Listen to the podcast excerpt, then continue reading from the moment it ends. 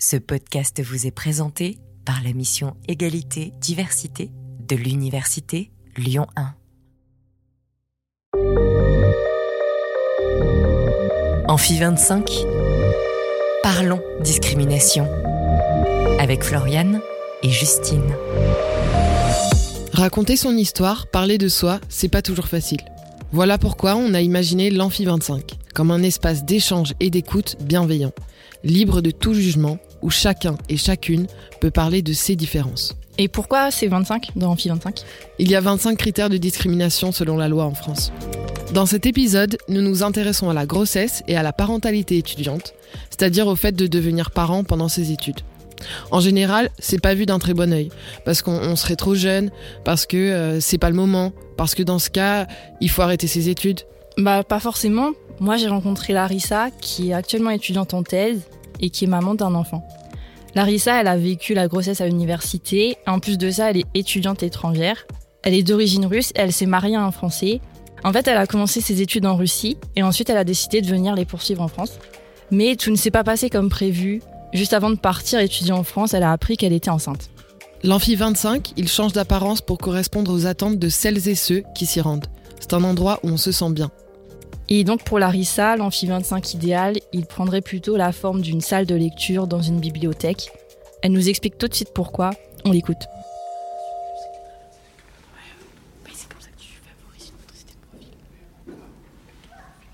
Parce que j'aime bien lire, euh, c'est le loisir, c'est mon loisir préféré et c'est pour ça que je fais ce choix. J'avais quelqu'un en France et puis euh, il y avait des formations qui m'intéressaient beaucoup en France. Donc euh, la formation que je choisis ici à Lyon 1, c'était les facteurs principaux en fait. En plus deuxième année, j'ai pu le faire en alternance, donc euh, c'est une forme d'éducation qui n'existe pas en Russie et qui pour moi a été une superbe découverte. tout s'est bien passé et j'ai trouvé cette forme d'éducation vraiment super.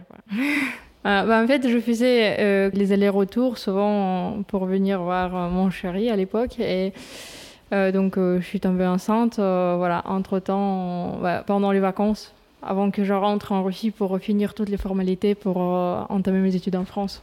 Est-ce que tu peux me raconter un peu ton expérience de la grossesse ici et ce que tu as vécu en fait personnellement? Quand je suis arrivée en France, j'étais très très perturbée par le fait que j'étais enceinte. En fait, euh, pour moi, les premiers mois, euh, en fait, je savais que j'étais enceinte, mais au début, je réalisais même pas. Donc, c'était pour moi, non, mais c'est pas possible. Et même si fais des, des, échographies, des examens, et je faisais pas de déni, mais dans ma tête, c'était pas, c'était pas à sa place. Donc, euh, au début, je me cachais, plutôt, je cachais ma grossesse. Et heureusement que tout s'est bien passé euh, au niveau des rendez-vous médicaux. Donc euh, j'avais très rarement des interférences avec euh, les cours. Je m'arrangeais avec la clinique de sorte que j'ai le rendez-vous dans les heures quand je n'ai pas de cours. Mais au bout d'un moment, on ne peut plus cacher sa grossesse parce qu'il y a le ventre qui, se voit. Donc pour moi, c'était à peu près vers 5 mois et demi. Jusqu'à 5 mois et demi, personne ne se doutait de rien. Euh, et après, voilà, ça, se voyait. Les gens, des fois, il y avait des, des phrases euh, très bizarres hein, que j'entendais quand on remarquait ma grossesse. Euh, là, j'ai vécu un peu moins bien que le début. et comment ils ont réagi en fait quand ils ont vu que tu étais visiblement enceinte euh, ben, En fait, euh, c'était des toutes petites phrases. C'était juste pour, euh, pour souligner que j'étais enceinte. quand c'était le groupe de travail, ah ouais, c'est un groupe de travail avec une fille enceinte. Donc en fait, je ne comprenais pas à quoi ça sert de le souligner. Qu'est-ce que ça me rend handicapée, ça me rend ça me rend pas comme les autres ou je, sais pas. En fait, euh, ça je comprenais pas, c'est pour ça que je le prenais mal en fait. Même si c'était des petites blagues, c'était pas forcément méchant, mais euh, ce fait qu'on souligne cette différence entre moi et les autres, et déjà que j'avais une différence que j'étais étrangère, ça, ça me, faisait mal au cœur. et puis, euh, plus tard aussi, il y avait des questions quand il fallait rédiger des comptes rendus après les travaux pratiques. des fois, les gens soulignaient aussi que j'étais enceinte et disaient que ils disaient pas directement que je travaillais moins, mais euh, ils, disaient de sorte oui, on a fait un TP, on a fait un compte rendu, mais bon, elle, elle était enceinte. Donc, euh, c'était pas forcément directement dit ouais, que je me suis pas investie comme tout le monde, mais c'était quand même euh, dit. Il, il, le disait un peu comme une excuse ou comme une accusation Comment tu l'as pris? Je sais pas comment euh, comment c'était dit comme une excuse ou comme une accusation, mais c'était dit et surtout que dans ces cas-là, euh, je sentais une injustice énorme parce que euh, jusqu'à mes huit mois de grossesse, j'étais tout le temps en cours, j'étais tout le temps présente et je m'investissais dans les cours autant que tous les autres. Et donc, quand on disait ça, ça me, ça m'énervait aussi parce que euh, je me sentais pas non plus moins capable de faire quoi que ce soit à, cause que j'étais enceinte. Euh. Est-ce que tu faisais un plus attention? Est-ce que tu t'es dit euh, je vais travailler plus ou pour, pour montrer qu'en fait ta grossesse ça avait aucun impact sur, sur tes études? Moi je n'avais pas forcément de but de montrer quoi que ce soit à qui que ce soit. Donc moi, j'étais comme d'habitude, comme moi j'étais avant la grossesse, donc euh, je travaillais surtout pour obtenir mon diplôme, parce que pour moi, les études c'était très très important. Et donc euh, la grossesse, ça n'a pas non plus changé euh, ma vision d'implication dans les études et d'implication de travail de groupe en fait. Donc pour moi, tout était comme d'habitude. Mais c'est juste, voilà, je crois que du fait que j'étais enceinte et que ça se voyait, les gens et se faisaient aussi des idées, je crois. Et euh, tu me parlais un petit peu euh, du fait que voilà, tu es déjà étrangère, tu venais d'arriver en France. Comment tu as vécu le fait d'être euh, à la fois étrangère et enceinte? Est-ce que, est que ça t'a posé plus de difficultés? Ça, me posait des difficultés plutôt psychologiques, je dirais, parce que en fait, j'avais très très honte dans mon image, surtout voilà, dans mon image venant de Russie. Ça me semblait toujours que les femmes tombent enceintes et elles arrivent dans l'autre pays pour accoucher, pour rester. Pourtant, pour moi, dès le début, c'était pas le cas. Parce que moi, je voulais faire mes études, je voulais aussi rejoindre mon, mon chéri, mais ce n'était pas par le moyen d'avoir un enfant en France que je voulais rester. Et du coup, en fait, moi, j'avais honte de, ma grossesse euh, dès le début jusqu'à la fin. Et j'avais peur que quelqu'un pourrait dire que moi je fais exprès pour tomber enceinte et pour, euh, pour rester ici. En fait, en Russie, on a un peu une mentalité euh, différente euh, de la France. Déjà en termes de, de l'âge quand on devient mère, donc c'est d'habitude l'âge quand même plus jeune. Donc ce n'est pas vers 30 ans, mais c'est vraiment vers la fin du fac, vers 24-25 ans. Donc, euh, c'est la première chose. Deuxième chose, c'est qu'en Russie, euh, il y a beaucoup de lois qui sont faites pour protéger les femmes enceintes et les jeunes mères. Je ne dis pas de niveau financier, mais plutôt de niveau juridique. Et donc, euh, en Russie, il y a un congé maternité pour les filles qui sont à l'université. Donc, la fille peut partir en congé maternité dès qu'elle en a besoin pendant sa grossesse. Et c'est jusqu'à 6 ans de son enfant. Donc elle perçoit quelques aides, mais ce n'est pas suffisant pour euh, bien sûr nourrir l'enfant et euh, l'éduquer. Mais c'est quand même une chose, euh, je trouve, de bien, qu'il y a un aménagement, qu'on peut être tranquille, ce qui n'est pas le cas en France, parce que voilà, en France, je crois que bah, la fille enceinte, elle part en, congé, pas en congé maternité, elle, part, elle, elle fait une pause dans ses études, et après elle reprend quand elle veut. Et puis, comme j'ai dit, comme la mentalité est un peu différente, euh, je sais pas, peut-être ce n'est pas vrai, mais je dirais qu'il y a quand même moins de jugement quand on voit une fille enceinte euh, à la fac euh, en, Russie qu'en France.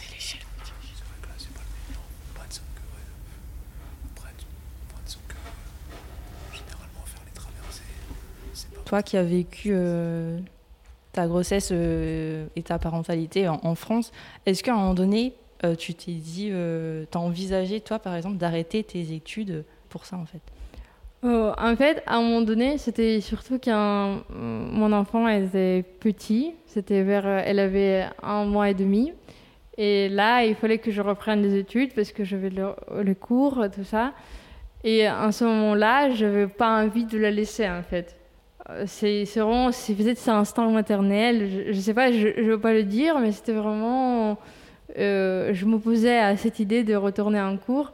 En fait, c'est mon, époux qui m'a poussé. Il m'a dit Ouais, je sais que les études, c'est très important pour toi, donc vas-y, fonce. Euh, voilà, je vais la garder, je vais m'occuper d'elle.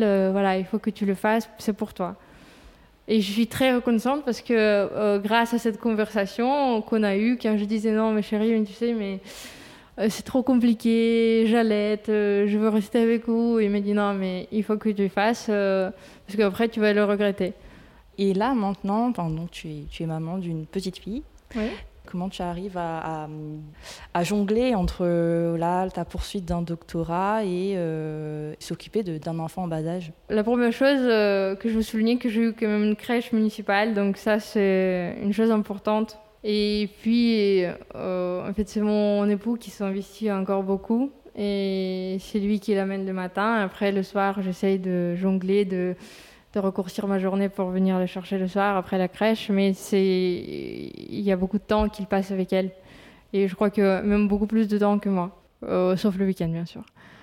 Ça dépend de personnes, mais en général, les personnes qui m'entourent, ils sont compréhensifs et même des fois, sans que je le demande, il essaie de m'aider, il essaie de, de me libérer le plus tôt possible, de ne pas me mettre euh, des rendez-vous ou des réunions à 6 heures du soir. Ce sont des personnes qui, sont, qui ne sont pas euh, dans le but de, me, de rendre ma vie plus difficile.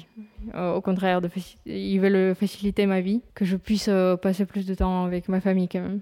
Pourquoi tu as accepté de témoigner aujourd'hui Je voudrais bien témoigner parce que avec la grossesse à l'université et la parentalité à l'université, c'est vraiment euh, quelque chose euh, qui dans l'ombre, on n'en parle pas trop.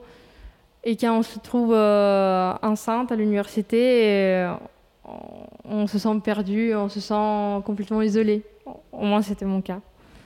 c'était très rare que quelqu'un me disait des choses genre ouais, je connais aussi d'autres personnes qui étaient enceintes. C'était très très rare.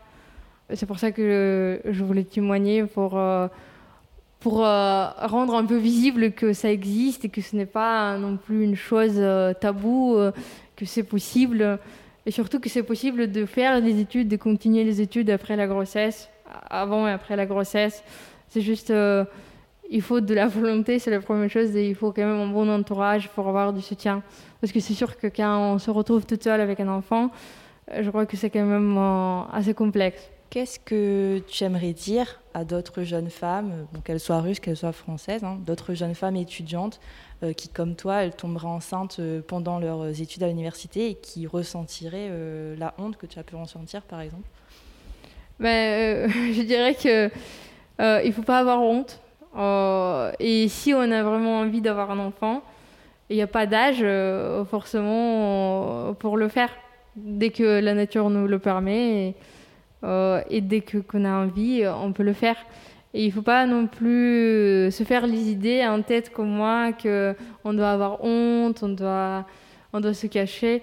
Non, je trouve que c'est juste une chose qui gâche la grossesse, c'est juste une chose qui la rend plus stressante. Et en fait, il ne faut pas avoir peur des regards des autres, il ne faut pas avoir peur des remarques, même s'ils sont désagréables il faut les laisser passer et, c'est tout. À un moment donné, c'est notre choix et ce n'est pas aux autres de juger euh, notre choix. Du coup, euh, d'après ce que tu me dis et d'après ce que tu m'as raconté, euh, tu t'es senti un peu discriminée pendant tes études du fait de ta grossesse? Oui et non. Je crois que à l'époque, je réfléchissais pas trop à ça. Mais maintenant, je me dis que oui, des fois, peut-être je pourrais dire que j'étais discriminée au moins de point de vue de remarques. Et en plus, ce qui me, ce qui me rendait aussi un peu euh, énervée, que c'était toujours les remarques des étudiants comme moi, en fait. C'était jamais, ça provenait jamais de, de l'équipe pédagogique qui était à la hauteur. Ils, ils me posaient jamais de questions. Ils, ils étaient tous euh, quand même très à l'écoute et très compréhensifs. Euh, ce qui me rendait énervée, c'est que les gens comme moi, ils, ils osent me dire que j'étais enceinte ou quoi que ce soit. Et...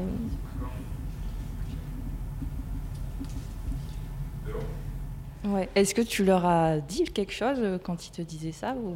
Non, pas du tout. En fait, je, je, suis complètement timide et du coup, je préférais de ne rien dire. Euh, je préférais avaler ça et après, je réfléchissais à ça à la maison.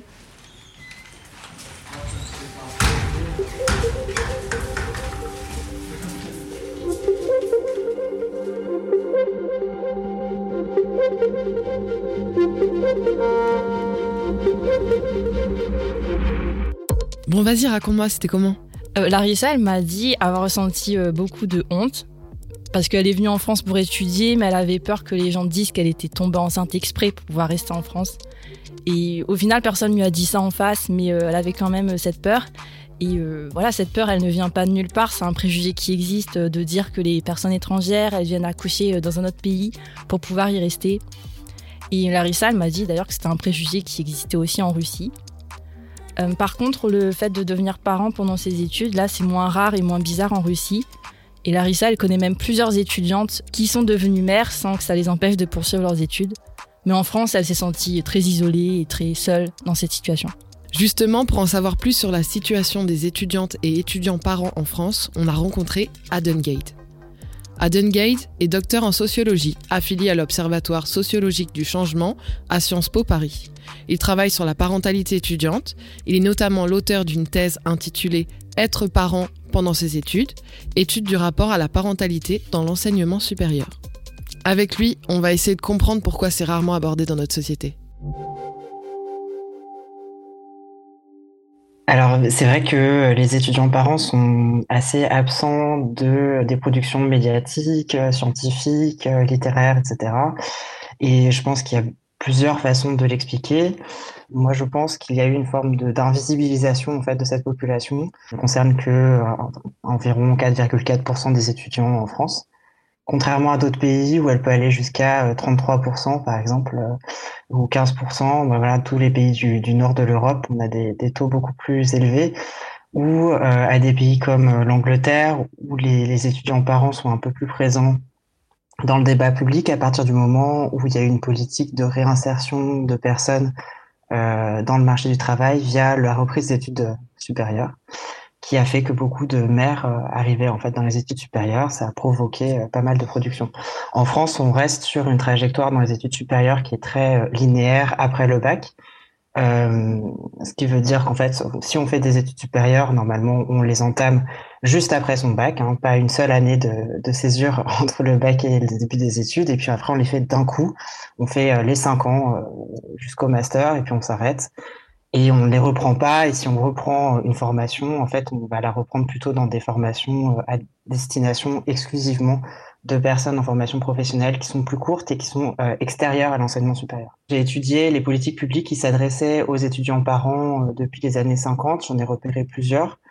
Et il y a eu des choses ambitieuses. Dans les années 50, il y a eu la construction d'une résidence étudiante euh, à Antony, donc dans la région euh, parisienne, euh, qui a comporté plusieurs euh, centaines de logements pour les étudiants parents. Donc c'était une immense résidence. Hein, c'était pas beaucoup sur le, la résidence, mais du coup, ça a entraîné euh, la création de trois crèches, d'une école maternelle. Enfin, c'était quand même très conséquent.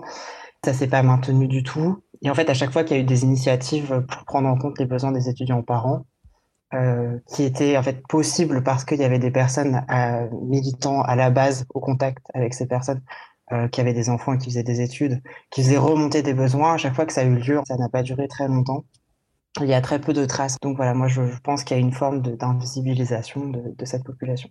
Et ça concerne qui euh, et dans quelle euh, proportion? Si on regarde la, la proportion d'étudiants parents selon les filières, les établissements, en fait, les étudiants parents, ils sont surtout représentés euh, à l'université en lettres et sciences humaines et sociales, et également dans les études de santé sûrement pour des raisons un peu différentes, c'est-à-dire que euh, en études de santé, il va y avoir la médecine et médecine, c'est des études très longues. Il y a beaucoup de personnes qui ont des enfants en internat, euh, c'est un moment des études où on est quand même rémunéré.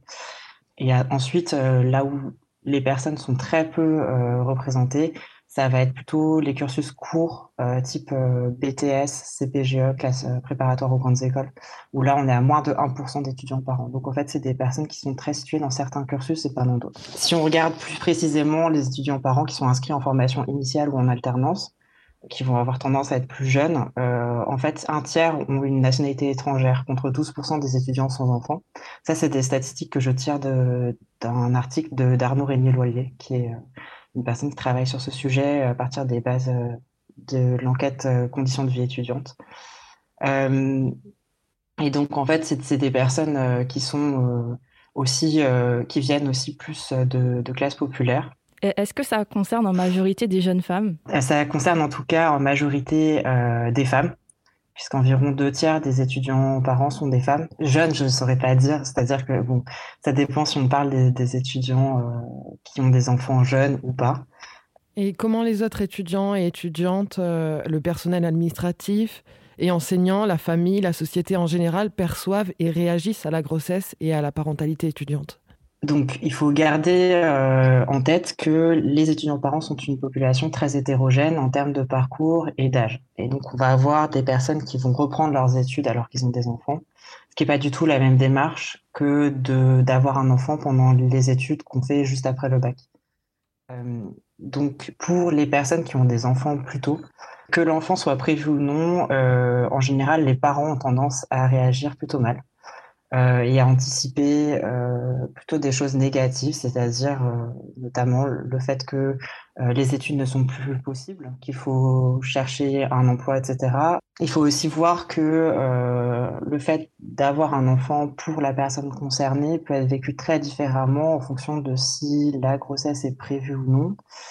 Et il y a un profil particulier de justement de jeunes étudiantes, jeunes en termes de à la fois d'âge, c'est-à-dire que c'est des personnes qui ont moins de 22 ans, et euh, en termes de d'étapes de passage à l'âge adulte, c'est-à-dire que c'est aussi des personnes qui souvent n'ont pas encore euh, décohabité de chez leurs parents depuis très peu de temps, euh, qui sont en début d'études, qui sont pas autonomes, enfin indépendantes financièrement, etc. Et là, euh, le fait de tomber enceinte peut être vécu de manière euh, assez traumatique. Et donc, elles ont un enfant, euh, elles aiment cet enfant, etc. Hein, c'est pas, pas la question. Mais par contre, elles ont vécu très très mal le passage totalement imprévu à un statut de mère, c'est-à-dire de personne responsable d'un autre être vivant, alors qu'elle-même se sentait très jeune et avait envie d'avoir des expériences sans responsabilité importante. Et justement, vous parliez de grossesse imprévue.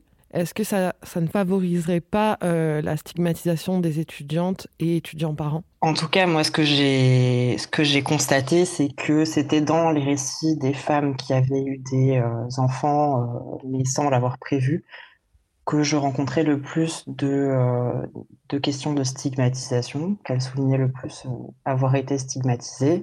Alors ça peut s'incarner de différentes façons. Euh, d'une part, euh, les grossesses euh, précoces en termes d'âge, ce sont des, grossesses qui sont des fois surveillées. Donc par exemple, j'ai eu des, étudiantes qui ont été convoquées par leur mairie parce qu'elles étaient enceintes ou qu'elles avaient accouché d'un enfant et qu'elles avaient moins de pas, 25 ans c'est aussi des personnes qui vont avoir des ruptures importantes avec leurs amis et qui vont euh, souvent devoir changer totalement de groupe d'amis parce que c'était impossible d'adapter leur vie.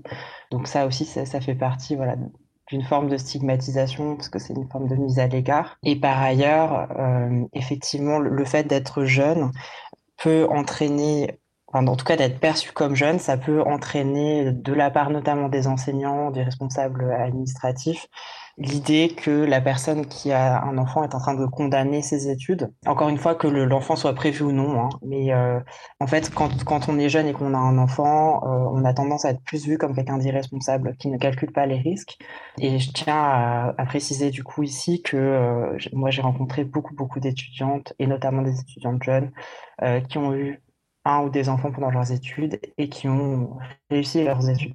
J'ai rencontré euh, une doctorante d'origine russe euh, qui a eu un enfant pendant ses études euh, en France. Hein. Et elle m'a dit avoir ressenti de la honte tout au long de, de sa grossesse à l'université. Est-ce que ce sentiment de honte, c'est quelque chose qui est souvent ressenti par les étudiantes et les étudiants parents? Je pourrais pas beaucoup en parler parce qu'en fait, moi, j'ai Je pense que j'ai un biais dans le recrutement des personnes qui m'ont parlé, c'est-à-dire qu'effectivement, j'ai des personnes qui ont eu euh, euh, des enfants euh, qui me parlent de leur propre honte, mais pour des grossesses qui ne sont pas prévues. honte, par exemple, de ne pas avoir su contrôler sa fertilité, mais j'en ai pas beaucoup. Et j'ai beaucoup de récits de personnes qui me soutiennent au contraire qu'il n'y a aucune honte à avoir, mais je pense que c'est, on peut l'interpréter euh, comme une façon de répondre en fait à une forme de stigmatisation, euh, une réponse un peu plus active, un peu plus défensive. C'est-à-dire que euh, certaines personnes que j'ai rencontrées, quand je, leur ai demandé si on les avait, on leur avait reproché ou on les avait discriminées parce qu'elles avaient un enfant, qu'on leur ait fait juste des remarques, elles m'ont dit non, personne ne m'a fait de remarques et personne n'a à m'en faire et ça, enfin, ça n'arrivera pas quoi. Donc je pense qu'effectivement, ça, ça, doit être assez fréquent. Et euh, vous parliez euh, de, du fait que souvent, les... on pense que les étudiantes et les étudiants parents euh, ou qui attendent un enfant, ça signifie qu'ils doivent arrêter leurs études. Et concrètement, en fait, dans quel impact a l'arrivée d'un enfant sur les études? Ici, vous pointez du doigt vraiment quelque chose qui fait partie de ce qui est encore inconnu c'est inconnu parce que ça n'est pas statistiquement, on n'a pas les outils pour le faire. Pour pouvoir voir l'impact de l'arrivée d'un enfant, il faudrait interroger les personnes avant l'arrivée, pendant qu'elles sont étudiantes, puis quelques mois après, ou six mois, un, an après. Et ça, euh, on n'a pas des enquêtes qui sont faites comme ça. Euh, par contre, ce que j'ai constaté, c'est que euh, les étudiants parents et surtout, surtout les mères avait tendance, quand il y a des enfants qui arrivent pendant les études, à plus souvent faire des interruptions pour les reprendre ensuite. Donc c'est pas forcément, c'est pas du tout des interruptions qui sont négatives sur la trajectoire, c'est juste que ça leur permet, par exemple, d'aménager un congé maternité là où il n'existe pas. Et euh, vous parlez aussi du fait que les étudiantes et étudiants étrangers sont quand même plus souvent concernés par les grossesses pendant les études. Comment vous expliquez euh, ça, d'un point de vue culturel ou... Alors ça, c'est quelque chose sur lequel j'aimerais euh, fouiller un peu plus euh, maintenant. En gros, moi, je, vois plusieurs pistes d'explication. Une première qui m'a été indiquée par plusieurs personnes que j'ai rencontrées, qui sont de nationalité étrangère, qui sont venues en France pour faire des études supérieures, c'est que, fait, l'âge au premier enfant dans leur pays est très inférieur à celui de notre pays, sachant qu'en France, donc 50% des premières naissances ont lieu entre 25 et 35 ans. C'était des femmes qui m'expliquaient qu'en fait, pour elles, il était normal, notamment, d'avoir un enfant euh, au lycée, ou en tout cas d'être mariée au lycée, d'avoir un enfant euh, pas longtemps après. Et donc, elles ne voyaient pas le, problème avec le fait de réaliser cette trajectoire de vie ailleurs que dans leur pays d'origine. Et elles se sont confrontées ensuite au fait qu'effectivement, c'était visiblement assez euh, rare en France. Donc si on a posé cette question sur la situation des parents étudiants étrangers à Dungade, c'est parce que pour Larissa, c'était surtout le cumul entre sa grossesse et ses origines russes qui avait été très dur à vivre psychologiquement à cause des préjugés. Mais d'où viennent ces préjugés? Pour essayer de le comprendre, on a rencontré Laure Cizer. Elle est doctorante au CNRS. Elle travaille au sein de l'équipe dynamique, sociale et politique de la vie privée du centre Max Weber. Ses recherches portent sur la globalisation du marché matrimonial à partir des mariages post-soviétiques. Pour commencer, ça veut dire quoi post-soviétique?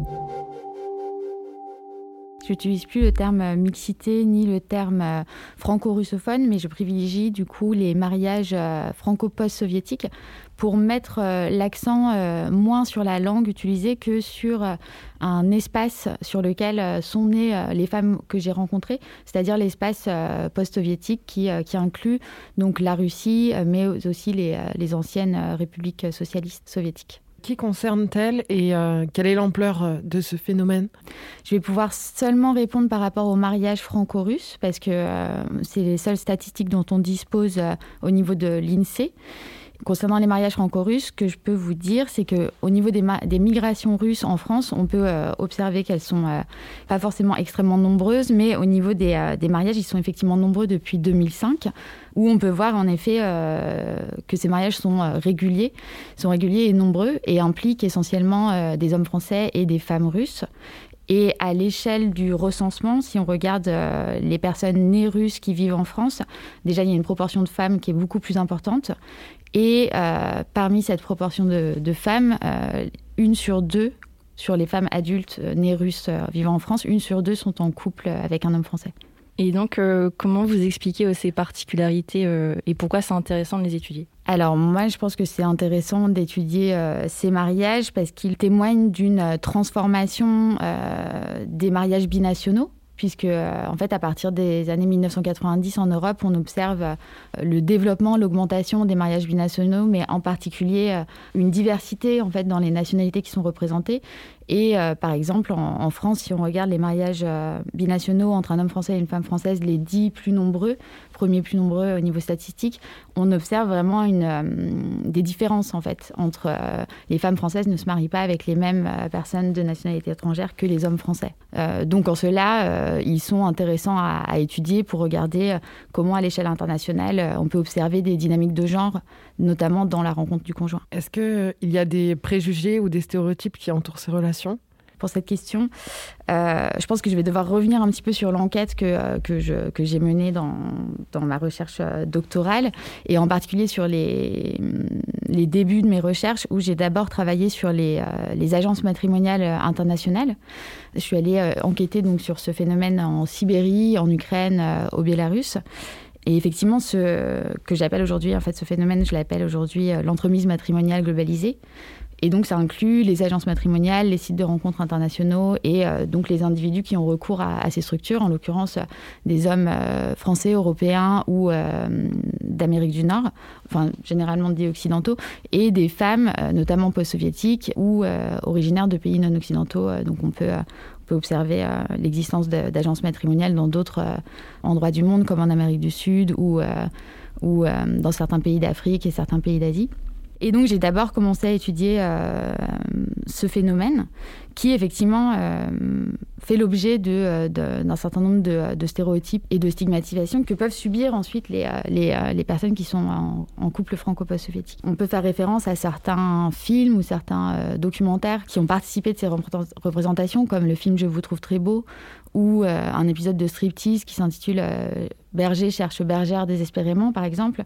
On peut voir dans ces, euh, représentations des femmes originaires de pays, post-soviétiques, en l'occurrence la Roumanie. et les femmes qui qui sont montrées sont des femmes qui seraient qui sont montrées comme démunies, démunies en, en, détresse et qui donc chercheraient à se marier pour sortir d'une situation difficile. Or, ce qu'on observe euh, à nouveau au niveau des statistiques, c'est que euh, les, euh, les, femmes russes ou post-soviétiques qui se marient avec un homme français sont généralement extrêmement diplômées. Et, donc absolument pas dans ce type de, configuration, y compris quand elles ont recours à l'entremise matrimoniale globalisée. Est-ce que le fait que ça concerne essentiellement des femmes d'origine russe ou post-soviétique et des hommes français, est-ce que ça renforcerait pas les stigmatisations dont pourraient faire l'objet les femmes d'origine russe? Oui, alors du coup, sur cette, euh, sur cette euh, stigmatisation spécifique, j'ai jamais eu euh, d'écho dans, dans, mon enquête, puisque du coup, moi, j'ai plutôt eu des retours des couples sur la stigmatisation dont, dont, ils pouvaient faire l'objet, parce que on attachait forcément leur rencontre à l'entremise matrimoniale globalisée.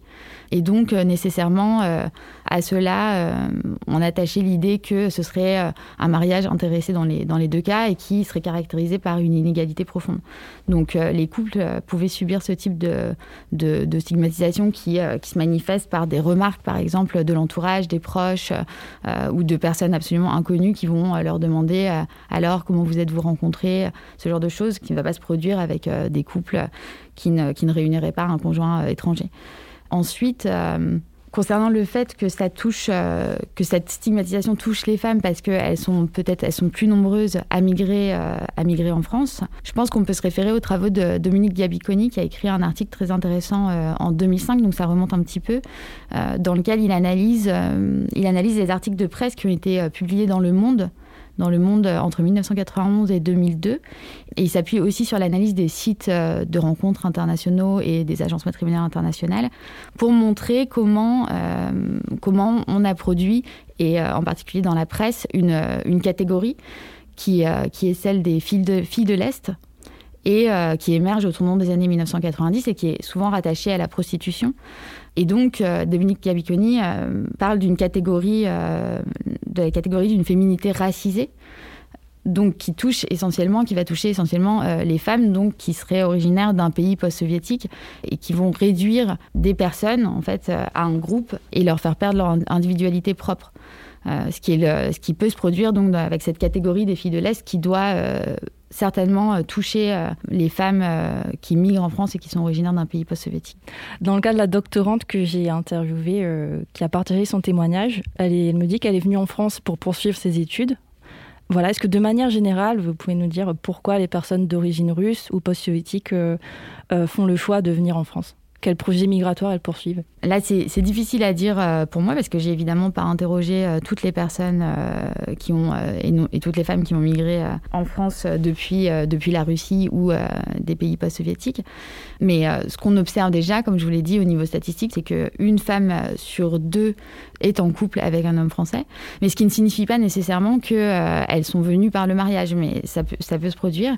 Après, euh, moi, sur les enquêtes, une enquête que j'ai menée au consulat de Saint-Pétersbourg, où j'ai pu euh, accéder à, des dossiers de mariage qui indiquent comment euh, les personnes se sont rencontrées, on peut voir que les rencontres se produisent par l'entremise matrimoniale globalisée, mais plus souvent lors d'une mobilité estudiantine, professionnelle ou touristique. Donc, si vous voulez, on peut voir que, euh, que souvent s'entremêlent euh, un projet, euh, le projet matrimonial, le projet migratoire et d'autres projets pour ces femmes. Et comment ces unions binationales franco-russes sont-ils perçues dans les pays post-soviétiques dont elles sont originaires?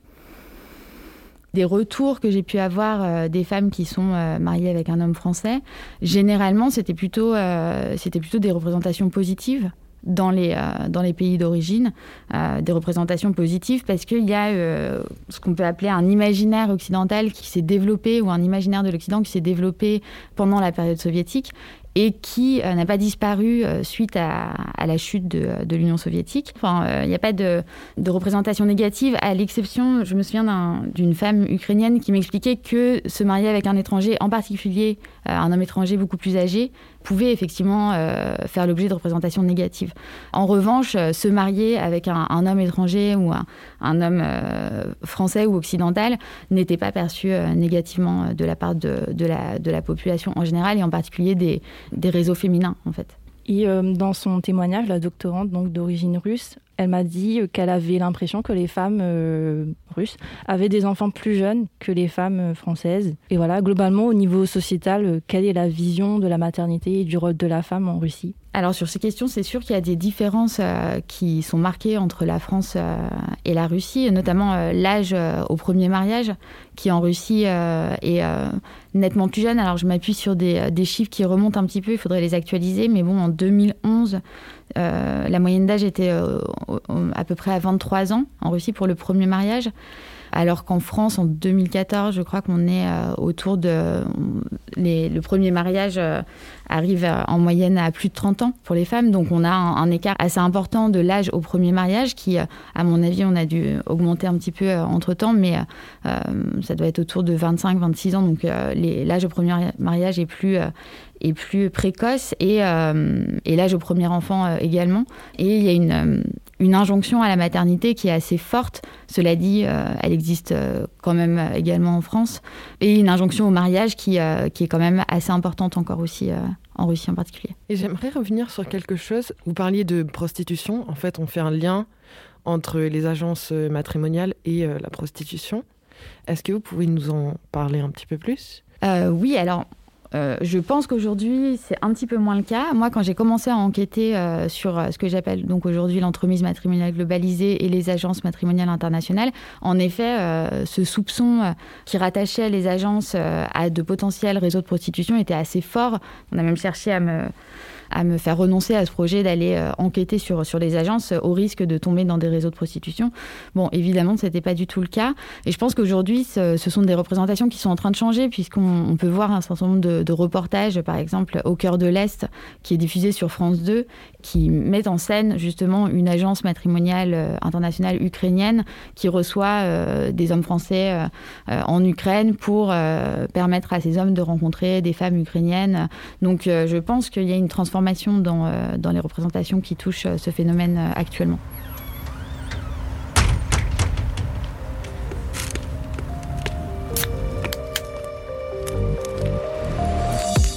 Dans cet épisode, on a voulu saisir l'occasion de réunir les questions de parentalité étudiante et des préjugés entourant les personnes de nationalité étrangère, parce que ce sont des sujets qui restent globalement en marge des discussions dans la société et dans la recherche universitaire. Chaque situation est singulière, mais on retrouve des ressentis qui sont partagés, parce que dans la société, il y a des préjugés, il y a des représentations, des stéréotypes qui sont là, ancrés, et qui sont même parfois intériorisés. Et ça, on peut le voir dans le cas de la parentalité étudiante, et aussi pour les étudiantes et étudiants d'origine étrangère. Et peut-être même encore plus quand on est concerné par les deux situations. Si vous vous estimez victime de discrimination et que vous avez besoin d'aide, souvenez-vous que vous n'êtes pas seul et que des ressources sont à votre disposition pour faire face sur le plan psychologique mais aussi juridique.